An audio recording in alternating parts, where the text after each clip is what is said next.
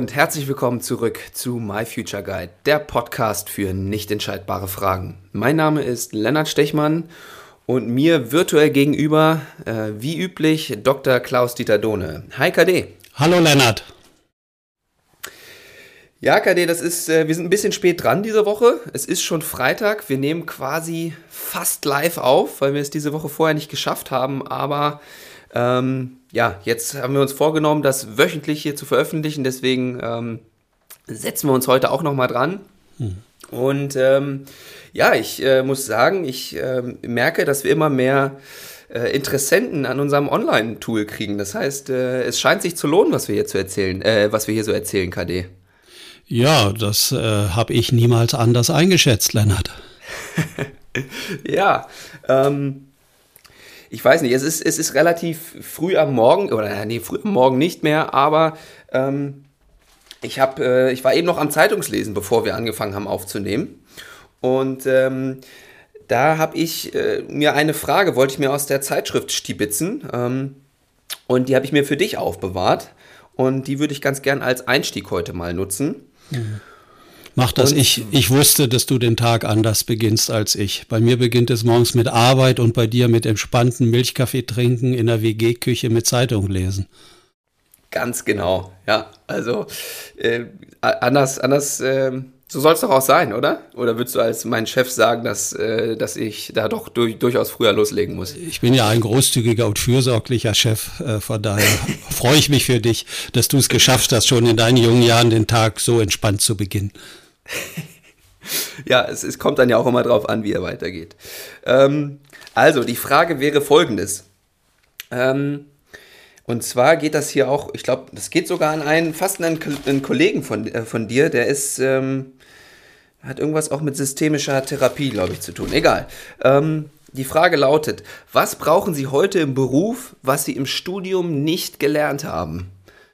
Mhm. Ja, da neige ich natürlich jetzt zu einer provokanten und bösartigen Antwort. Fast alles. Bösartig, okay. Fast alles, ja. Ich glaube, du hast doch selbst Erfahrungen gemacht mit deinem äh, Masterstudium und hast ja schon gesehen, äh, was man dort lernt für das eigentliche Leben, also da, wo man sich zeigen muss, wo man Herausforderungen ausgesetzt ist und äh, wie nah das an der Lebenswirklichkeit von Menschen ist, was man dort lernt. Mhm.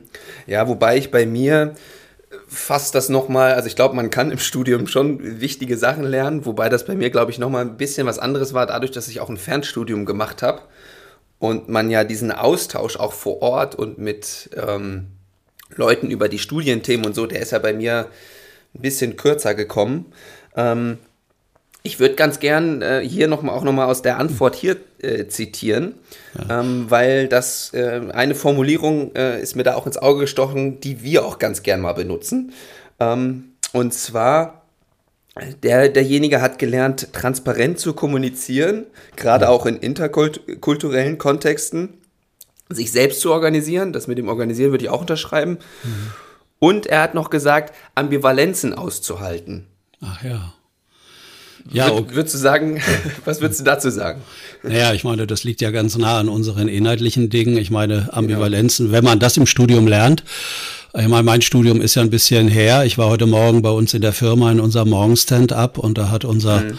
anderer junger Mitarbeiter, den du ja kennst, äh, der hat äh, zu mir gesagt. Grüße an dieser Stelle. Ja, der hat also gesagt, also er hat es freundlich und indirekt gesagt. Er hat gesagt, also äh, unsere Firmenwebseite, da würde man sehen, dass das Leute entwickelt haben, die aus einer anderen Generation kommen, was äh, Und das, die Botschaft habe ich natürlich sofort verstanden und auf mich bezogen. Äh, und so würde ich das jetzt auch sagen. Ich sage, meine Studienzeiten sind lange her. Äh, ich würde das auch weitgehend unterschreiben, was der Kollege da, wer immer das jetzt auch sein mag, äh, halt gesagt hat. Also man muss wieder mit, mit Widersprüchen muss man irgendwie halt zurechtkommen. Und das ist ja unser Thema, wie, wie man das am besten schafft, dass man nicht zu vielen Energieverlust hat. Da werden wir ja vielleicht noch drüber sprechen. Ich habe ja auch ein paar Fallbeispiele aus meiner früheren Praxis mitgebracht, die ich ja nachher ganz gern nochmal vorstellen möchte. Ja, ganz genau. Und da würde ich jetzt auch fast schon ähm, ja, direkt hinzu überleiten. Ähm, weil es, also so Ambivalenzen aushalten, vielleicht, du hast es jetzt gerade schon so, so ein bisschen angerissen, dass Widersprüche in sich aushalten. Also es gibt ja, wir haben ja auch schon oft von diesen zwei Seiten, die sich bei einem melden, auch äh, Vorentscheidungen, Nachentscheidungen gesprochen.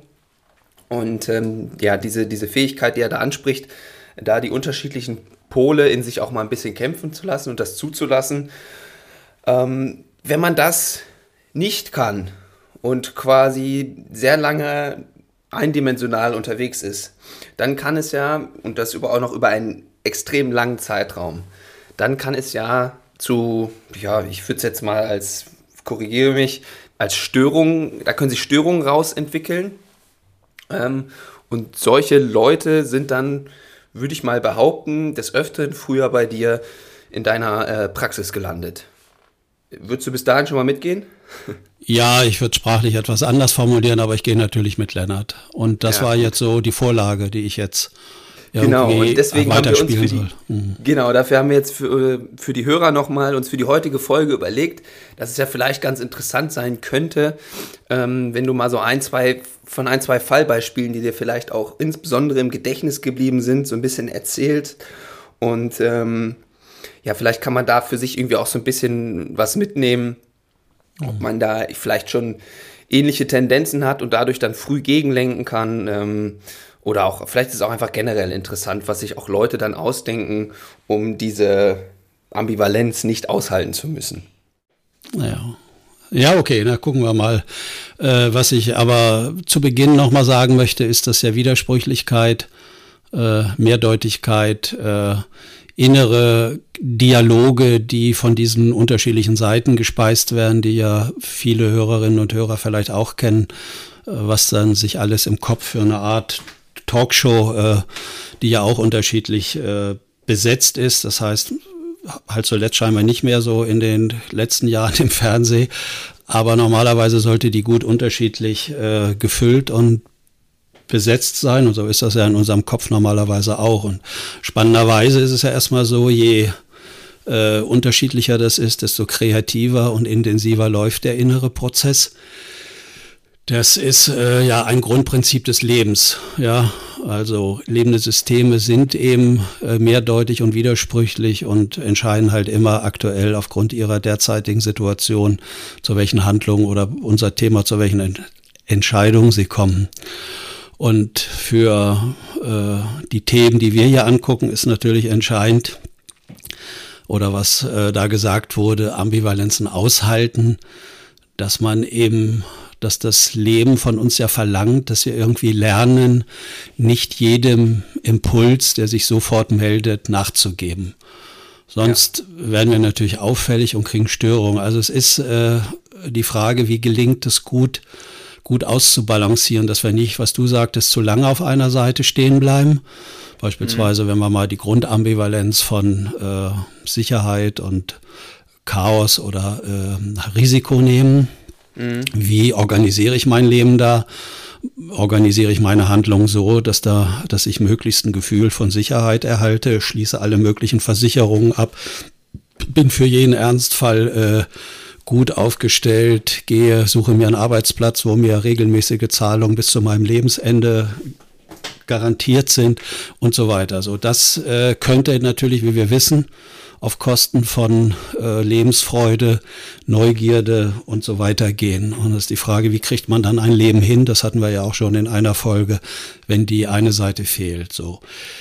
Äh, deswegen ist es ja wichtig, das irgendwie aushalten zu können, wenn man jetzt ein Studium macht nochmal auf deine Eingangsfrage zurück, mhm. dann muss man es vielleicht aushalten, wenn man schon das Leben mit all seinen Facetten so ein bisschen geschnuppert hat, was es heißt, äh, wie äh, ja, wie intensiv das auch werden kann, wenn man mal äh, Schmerzen erleidet, wenn man mal Niederlagen erleidet, äh, wenn es nicht so funktioniert, wenn man sich mhm. Sorgen macht und wie man doch die Erfahrung macht, wie man sich selbstständig vielleicht auch wieder aus Krisen herausarbeiten kann.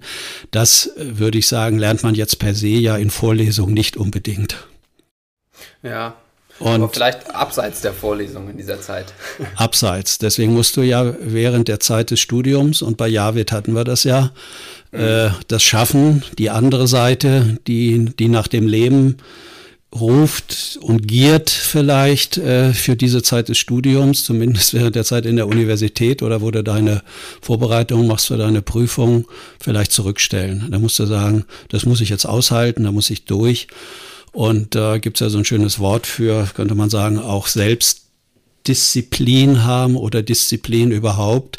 Und man muss ja äh, möglichst lange dieses Ziel in der Zukunft für sich attraktiv halten. Also wenn man das Studium beginnt, vielleicht ein Masterstudium über im kürzesten Fall vielleicht zwei Jahre, drei Jahre oder vier Jahre, je nachdem, muss man das ja immer attraktiv halten und muss sagen, okay, das ist jetzt so, wenn es mir nicht so viel Freude macht und das ist abseits vom Leben, muss ich jetzt äh, ambiv die Ambivalenz aushalten, dass das jetzt so ist mhm. und dann ähm, damit ich dann irgendwann den Abschluss habe und der macht mir dann die Türen auf. Genau, das hatten wir ja auch äh, mhm. in der Folge äh, Abschlüsse, Türöffner, wohin oder so haben wir sie, glaube ich, genannt, dass diese Grundmotivation, die dahinter liegt, ähm, dass die besonders wichtig ist, um dann sowas aushalten zu können, ja. Richtig. Ja, du wolltest ja von mir so ein paar Fälle haben aus der Praxis. Ich habe natürlich jetzt nochmal äh, meinen Kopf angeschaltet und das, das, freut mich, dass der schon an ist. Ja, so langsam. Wenn ich ja mit dir spreche, dann muss ich den ja irgendwie on haben, jedenfalls mein Frontalhirn on, sonst kann das hier schnell schief gehen. ja. Weiß ich jetzt nicht, ob ich das als Lob aufnehme oder nicht. ähm, aber was kam ja. denn so bei rum, als du deinen Kopf eingeschaltet hast? Ja, rumkam, also das ist mir ein ähm, Mann eingefallen, der so Ende 40, um die 50 war, ich weiß es nicht mehr ganz genau, mhm. der zwei Söhne hatte und eine Frau und äh, kam zu mir auf Empfehlung, äh, weil er seinen Beruf, also seine, seine Arbeit irgendwie verloren hat. Äh, er war von Arbeitsstörungen heimgesucht. Er konnte also seine Arbeit, die er über 20, 25 Jahre sehr erfolgreich gemacht hat, nicht mehr machen. Und ähm, hatte dann seine Partnerschaft verloren in einem Büro, wo er eine Partnerschaft mit hatte mit, mit anderen und äh, er war Architekt und äh, hat dann die Aufträge, die er da bekommen hat, nicht mehr, nicht mehr abgearbeitet, hat das nur geschoben, hat alle möglichen Ausreden gefunden für Kunden. Das flog dann alles irgendwann auf. Das ging eben, wie gesagt, immer nur eine Zeit gut. Und dann haben die anderen mhm. gesagt, äh, er solle hier aufhören, das würde so nicht gehen. Und ist dann, äh, also aus meiner Sicht wieder, wie gesagt, ist keine Frage von fehlendem Wissen oder von mangelnder Intelligenz. Äh, ein hochkompetenter Mann, hat er ja auch vorher gezeigt, durch alle Prüfungen gut durchgekommen, erfolgreiche Bauprojekte früher abgewickelt und so weiter. Und jetzt sitzt er da und kann das, was er früher konnte, scheinbar nicht mehr machen.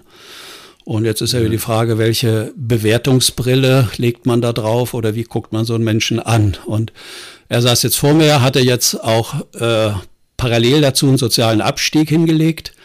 Äh, der sah dann so aus, dass er sich dann arbeits, arbeitslos gemeldet hatte und äh, die Arbeitsagentur hat ihn dann in eine, äh, in eine Schulungsmaßnahme gesteckt, äh, wo er hinging und saß da und musste so einfache äh, Word Bedienung lernen, also irgendwie so eine Art äh, Softwarekurs, wo er so in so Basissachen ausgebildet wurde und äh, ja.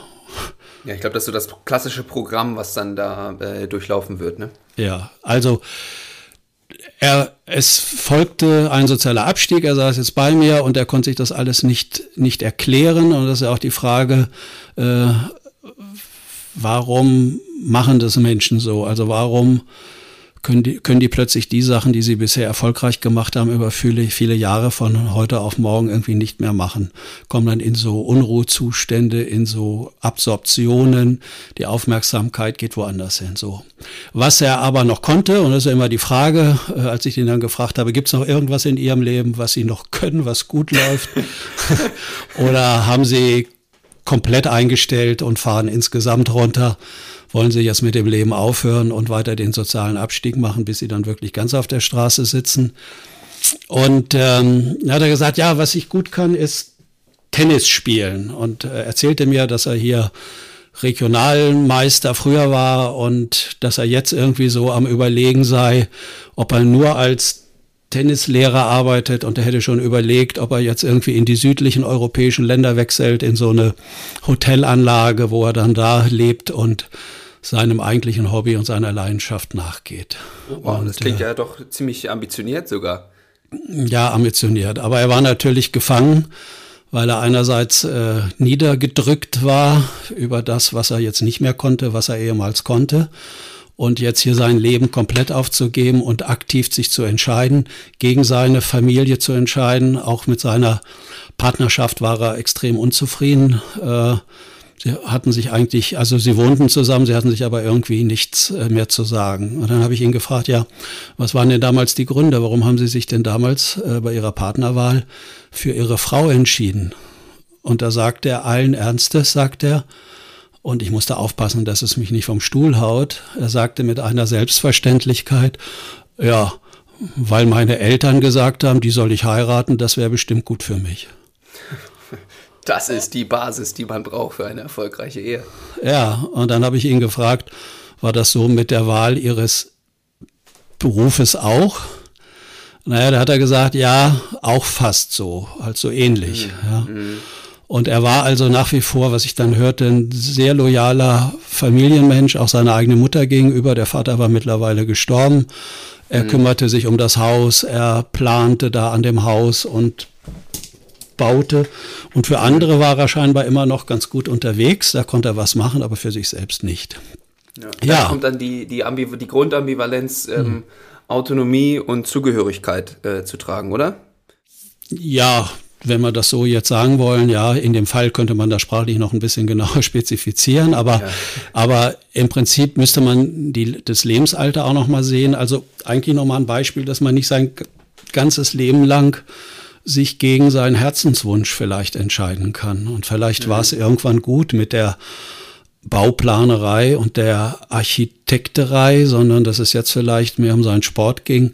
Da hat er gleich unmittelbare Erfolgserlebnisse. Da muss man nicht so viel zeichnen vor so einem Spiel. Da ist man gezwungen, gegen jemand äh, sehr wach und präsent im Augenblick zu sein mhm. und nicht so sehr alleine über irgendwelchen Bauzeichnungen brüten und so weiter. Ja. Und dann hatten wir eine ganz gute Beziehung, dann haben wir so rumgefrotzelt Dann kam auch irgendwann mal seine Frau mit, die wollte er dann mal mitbringen. Und da war relativ schnell sichtbar und deutlich, was sich dort in der Beziehung abgespielt hat, dass die beide über ihre eigenen Wünsche oder wo ihr Herz dran hängt, noch nie gesprochen hatten, von Anfang an eigentlich nicht in deren Beziehung. Ja. Und dass sie aber irgendwie auch die Verpflichtung hatten oder gespürt haben, irgendwie beieinander zu bleiben, auch wenn das mit Unglück äh, sich jetzt seit einigen Jahren abzeichnete, beziehungsweise halt mit Unzufriedenheit auf beiden Seiten. Ja, und dann saßen sie da und dann waren die fast sprachlos und verstockt und äh, es änderte sich eigentlich lange Zeit gar nichts. So.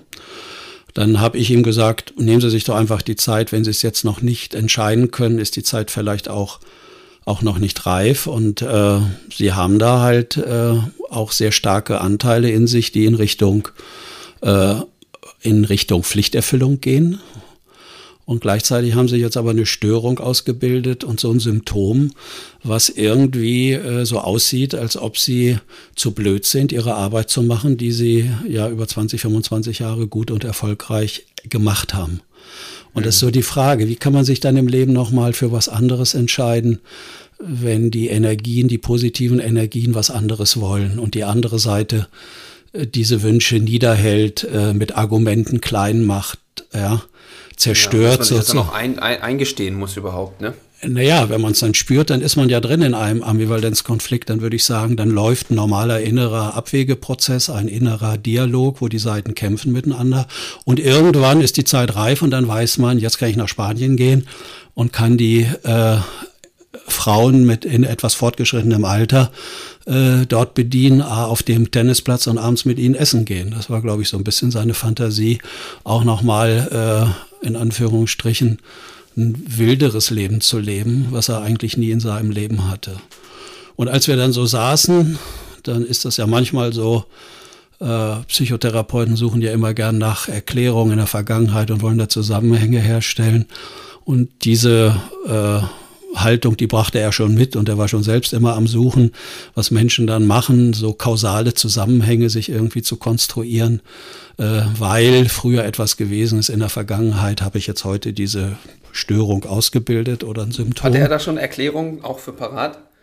Ja, er hatte dann natürlich auch ein, auch ein paar Erklärungen parat, aber das war alles so diffus. Es war, ging eher, es war nicht so richtig klar. Aber irgendwann haben wir, als er dann da war, hat er gesagt, ja, äh, ich glaube zum Ende, äh, kurz nach seinem Studium hat er gesagt, wäre er eine Zeit in, in Afrika gewesen. Und äh, das sei ihm jetzt nochmal eingefallen bei unseren Gesprächen, als wir auch über Beziehung und Emotionen gesprochen haben. Und da ist ihm eingefallen, äh, was ihn jahrelang beschäftigt hat. Dort hat er da in, äh, in einer Region einen Wasserturm geplant und der wurde auch gebaut. Und in ein dieser Wasserturm? Z ja, ein Wasser. Du hast bestimmt mal davon gehört, dass in Afrika Wasser eine wichtige Ressource sein kann. ja, das habe ich schon mal gehört. okay. Und von daher war der Wasserturm wichtig für Speicherung okay. und wahrscheinlich äh, das Füllen von irgendwelchen Wasserleitungen, damit die nicht mhm. immer zum Brunnen gehen müssen. Ich nehme an, ihr, ihr holt in eurer WG das auch nicht aus dem Brunnen, äh, das Wasser, sondern. In der Regel nicht, nee. Ja. Okay, gut, dann bin ich ja beruhigt. Äh, ja. Ja, und dann fiel ihm ein, ich gesagt, ach so, und dann sagte er, dann habe ich äh, später erfahren, als ich dann weg war, dass dieser Wasserturm eingestürzt ist. Und dann habe ich gesagt, ja, hatten Sie dann noch danach Kontakt, sind Sie nochmal hingefahren, haben Sie äh, geschaut, also weil er machte sich jahrelang Sorgen, hatte dann so einen Sorgenanteil in sich, äh, ob da wer äh, verletzt worden ist, ob da wer gestorben ist und hatte das aber nie für sich geschlossen, also rausgefunden, ob das wirklich der Fall war. Aber die Geschichte war über die viele Jahre in seinem Kopf immer wieder aktiv und zog auch auch Energien ab. Und dann habe ich gedacht, ja, das hört sich ja so an. Könnte man ja jetzt sehr schnell eine einfache Erklärung herstellen, weil ihnen das damals passiert ist, weil das immer noch offen ist im Kopf, scheint diese Energie sie jetzt so zu verstören, dass sie keine Bauplanung mehr machen. Als die Frage, warum erst nach 20 oder 25 Jahren?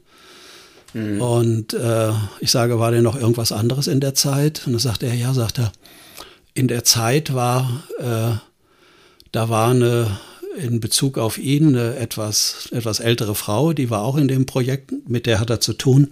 Und die hatten eine ganz intensive äh, romantische Affäre. Also da war er hoch verliebt. Äh, zum ersten Mal sozusagen in, in seinem äh, Leben. Und das war weniger von Pflichterfüllung äh, geprägt. Und da hat er so richtig die andere Lebensseite gespürt. Also hochriskant, also nichts geplantes, seinen Gefühlen nachgeben, hochverschmelzend, symbiotisch, ja, Lust, alles, was äh, sozusagen alle Neurotransmitter ausschüttet, die unseren Körper in so eine positive Energetisierung bringt. Wie im und Film quasi. Absolut, genau so schilderte er das und ich mhm. hatte sofort natürlich dazu Bilder, die die ich dann äh, aus Film vielleicht äh, halt aktiviert habe, so wie wir Menschen. Das musst du jetzt machen. hier nicht mit uns teilen. Äh, naja, aber es ist ja schon, äh, wie das halt entsteht in uns Menschen. Wir hören eine Geschichte ja, ja. und man bildet ja automatisch, wenn man sich einlässt, auch seine eigenen Bilder, aber es bleiben dann die eigenen Bilder. Mhm. Da hast du schon recht, Lennart, deswegen will ich die auch nicht weiter hier äußerlich. Äh, nicht, äußern. dass wir noch einen falschen Ruf kriegen. Äh, na, ich glaube, der ist eh nicht mehr zu versauen, aber gucken wir mal weiter. Ähm, ja, und dann war er plötzlich in Kontakt und dann habe ich da nachgefragt. Äh, und dann und dann merkte er, dann schilderte er, dann leuchteten seine Augen, äh, er kriegte mehr Farbe ins Gesicht, er wirkte fast jünger. Und äh, da hatte er für sich plötzlich auch gespürt, wie wichtig diese Seite in seinem Leben eigentlich über viele Jahre abgeschnitten war. Und scheinbar war jetzt nach 20, 25 Jahren, hatte er keine Energie mehr und keine Kraft, diese schon früh, ich sag mal, Pflichterfüllungsseite, was andere Leute sagen, mehr ausfüllen zu können. Mhm. Ja, und jetzt saß er da. Und jetzt, äh, das ist eben häufig meine Erfahrung, geht es jetzt darum, dieser Kampf, gehe ich auf die andere Seite und energetisiere mich wieder positiv für den Rest meines Lebens oder gehe ich dann in Krankheit und äh, und Selbstbestrafung sozusagen und mache den sozialen Abstieg, ziehe mich aus Freundeskreisen zurück, sitze äh, nichts gegen Fortbildungskurse oder Umschulungskurse bei der Arbeitsagentur, sitze dort, was eigentlich meinem eigentlichen Intelligenzniveau und meinen Fähigkeiten überhaupt nicht angemessen ist. Ja, und strafe mich auch für meine eigenen Wünsche und Gefühle ab, die ich da habe.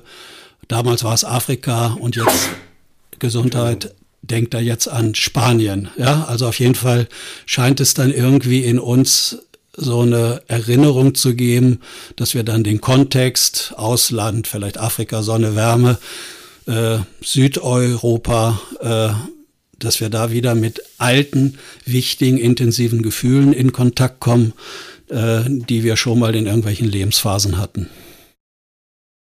Ist das so ein bisschen nachvollziehbar? Ja, ja, dass man das auch so ein bisschen, ähm, so wenn man ans Ausland und so denkt, dann kann man das ja auch ganz einfach so ein bisschen ähm, äh, wie, so, so träumerisch sich ausmalen, also so ganz perfekt sich das irgendwie im Kopf auch vorstellen, ne? Das Weil das ja nicht, nicht im eigenen, in der Heimat oder so ist, sondern und im Ausland lässt man sich, das kann man das so seiner Fantasie freien Lauf lassen auch. Ja, ich meine, die Möglichkeit haben wir Menschen ja immer. Wir müssen ja draußen sozusagen außerhalb von uns gar nichts umsetzen. Und viele kennen das ja, dass sie in, im Inneren intensive Fantasie, Fantasien haben und Filme. Und äh, ich meine, die äh, Softwareabteilung lebt doch halt auch davon, dass die so virtuelle Lebenswirklichkeiten für Menschen anbieten, wo sie eigentlich ihre inneren äh, Wünsche und Fantasien in diesen Spielen ausleben können, dass sie dort jemand anders sind, dass sie ihre Identität wechseln, dass sie da machtvoll agieren können, dass sie da verführen können, alles die Dinge, die sie sonst im realen Leben nicht so äh, leben können. Ja, ja.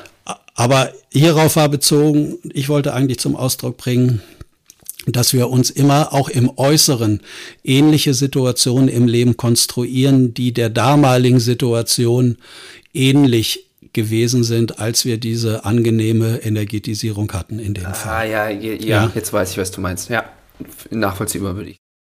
Mhm.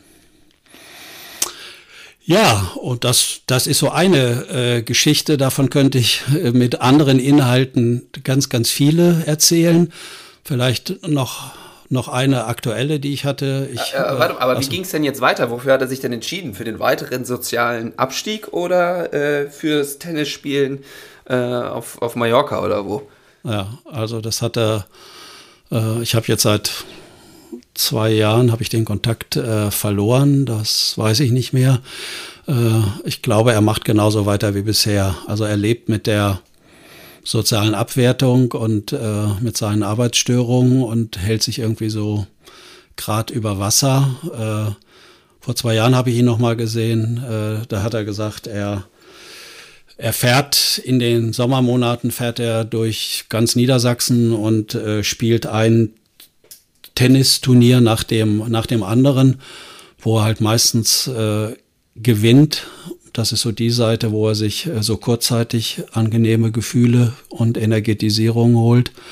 Und ansonsten macht er das genauso weiter. War etwas beschämt vor mir, als äh, wir uns zufällig gesehen haben und äh, ja, dass er das irgendwie noch nicht geschafft hatte, war mein Gefühl. Aber ich habe gesagt, vielleicht ist die Zeit noch nicht reif, ja, okay. Hm. das jetzt zu leben. Und für, und für manche Menschen ist die Zeit äh, halt nie reif im Leben. Ne?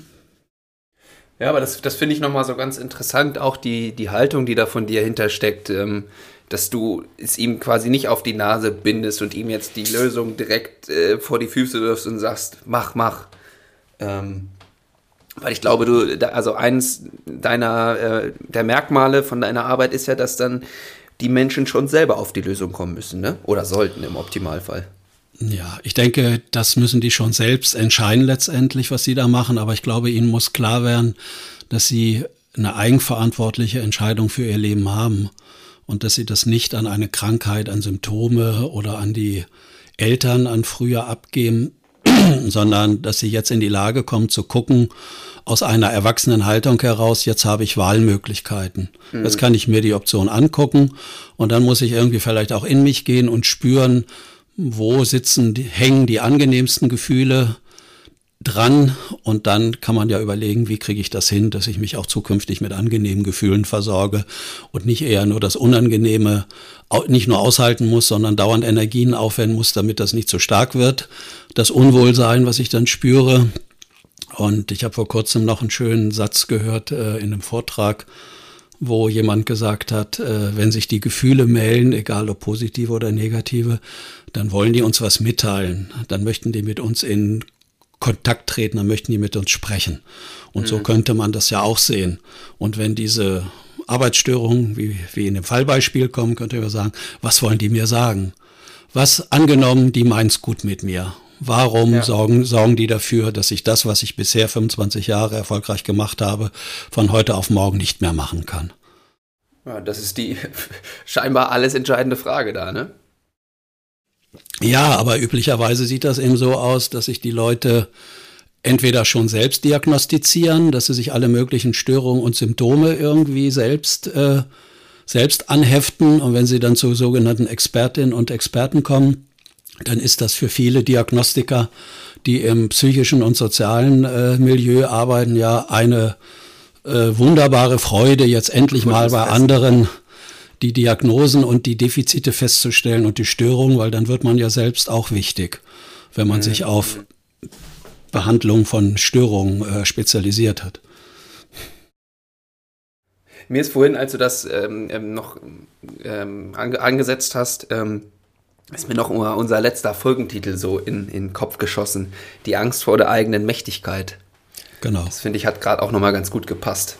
Ja, und jetzt stell dir vor, Ne, der hat ja lange Zeit, äh, der hätte ja noch viel mehr nicht nur machen können aus seinem Leben, sondern hätte ja viel mehr Zufriedenheit finden können und auch äh, mehr im Einklang, also unterschiedliche Seiten leben können und nicht nur so diese eine Seite Sicherheit und Pflichterfüllung, Loyalität, äh, sondern wer mit, ja, mit Energien in Kontakt gekommen in seinem Körper, die andere nur mit Alkohol oder mit Drogen herstellen können oder mit anderen riskanten Sachen, äh, dann das wirklich zuzulassen und dann zu erleben, Gefühle zuzulassen in positiver Hinsicht, äh, was dann alles so möglich wäre. Und ich glaube, dass das spüren Menschen zumindest unbewusst, dass sie da eine unheimliche Kraft in sich haben.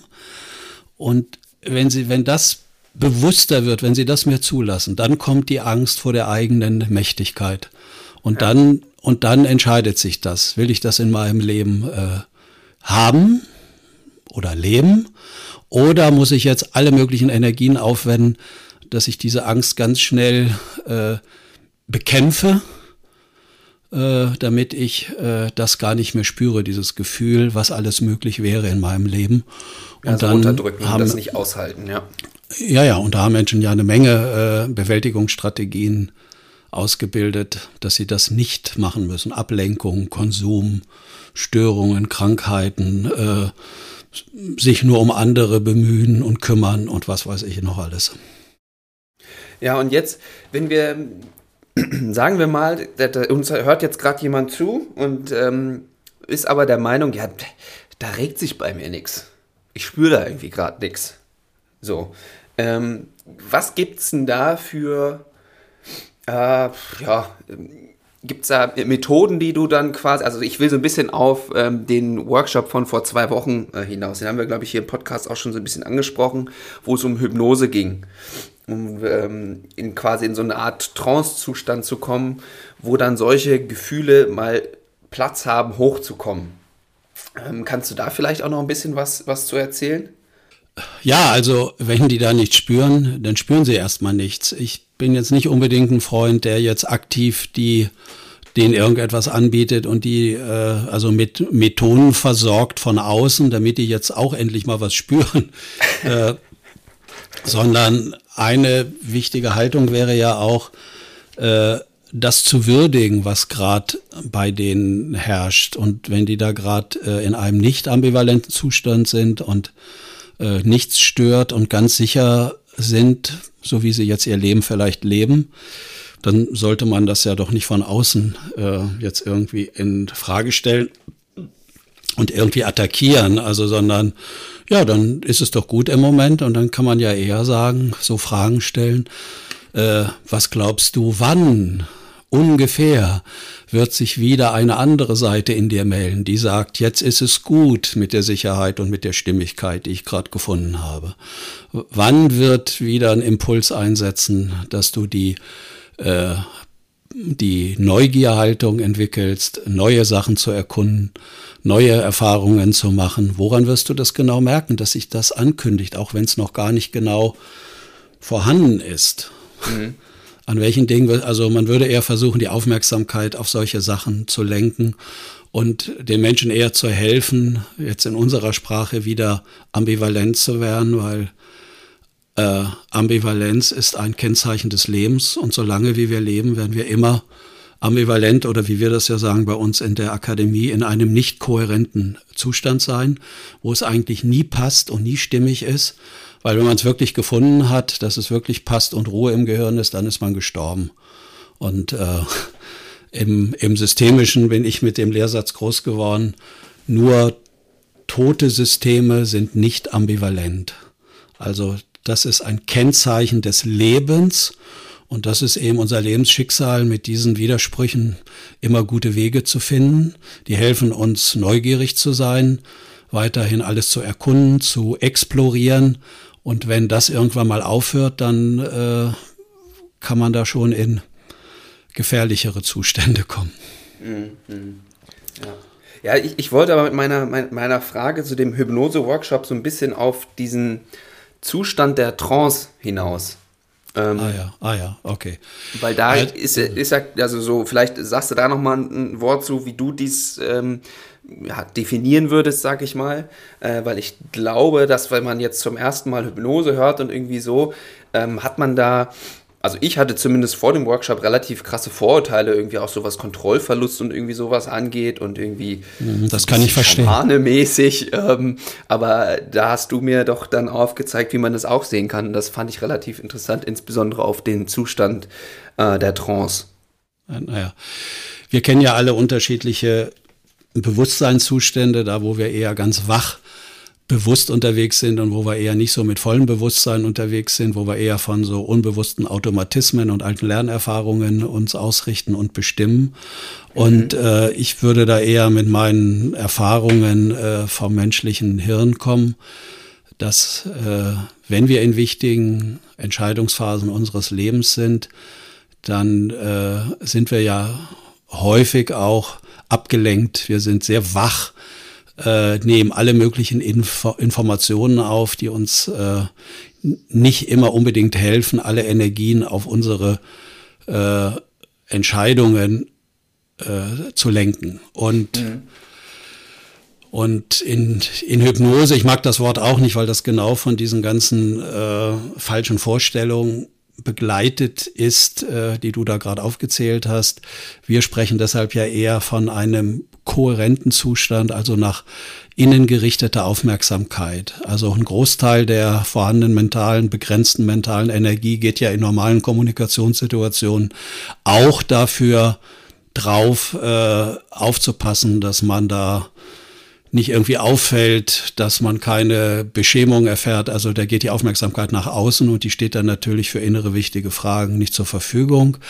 Äh, die, äh, das Gehirn benötigt dann, also das ist eine Methode und ein Verfahren, die begrenzte mentale Energie für die eigentlichen Entscheidungsfragen im Inneren dafür zur Verfügung zu haben und nicht im Außen irgendwie zu verschleudern oder sich womöglich noch auf andere einzustellen. Also ein hochkonzentrierter, fokussierter, nach innen gerichteter Zustand, wo man quasi wie in so eine Außenbeobachterposition kommt. Man stellt sich vor, man sitzt im Kinosaal, im Kinosessel und sieht dann sozusagen vorn auf der inneren Leinwand, halt sieht man dann sich vielleicht mit anderen wichtigen Personen äh, und kann sich diese Phase in ganz unterschiedlichen Geschwindigkeiten angucken. Man kann den Film schneller laufen lassen, man kann ihn in Zeitlupe angucken, wie so ein Forscher, man kann ranzoomen und so weiter und hat viel Energie zur Verfügung, alle möglichen Perspektivwechsel vorzunehmen,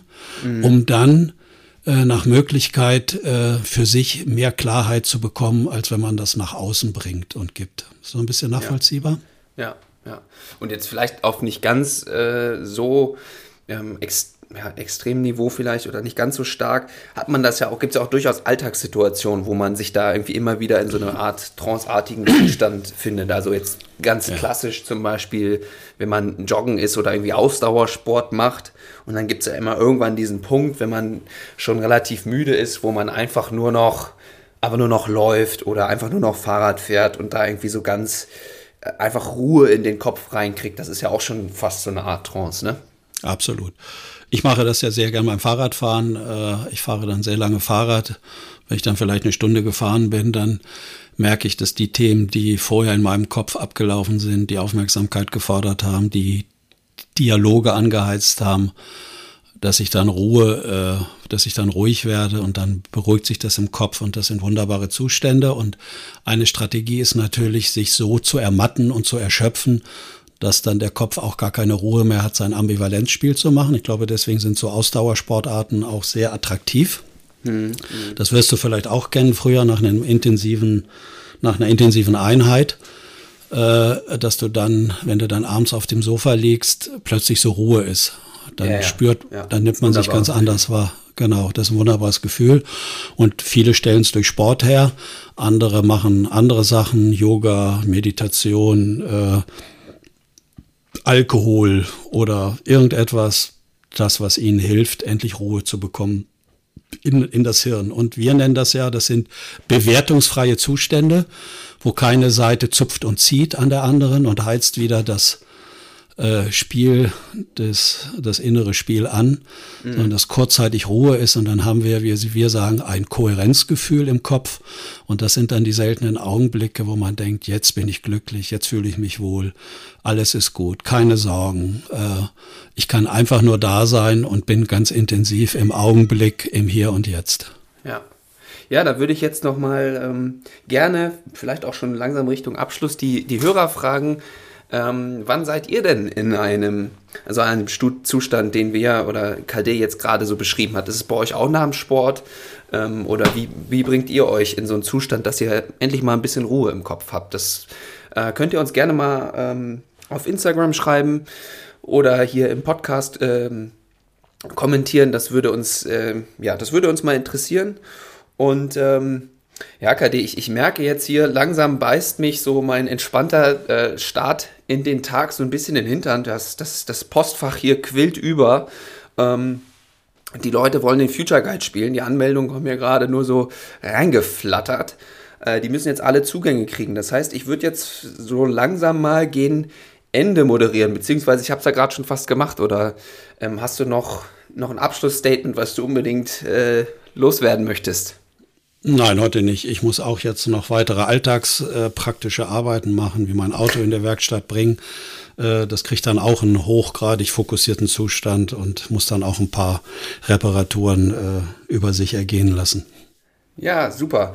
Dann würde ich sagen, ähm, wir sind ja quasi fast live, von daher wünsche ich jetzt den, den Hörern auch noch äh, ein schönes Wochenende, wenn ihr jetzt schon äh, direkt reingehört habt, ähm, als wir sie veröffentlicht haben. Wenn nicht, wann auch immer, äh, an welchem Tag, äh, trotzdem eine schöne Restwoche und ähm, ja, auch liebe Grüße äh, nach Barlissen, äh, Klaus Dieter, und es war schön mit dir geredet zu haben in diesem Podcast und wir hören uns nächste Woche spätestens wieder.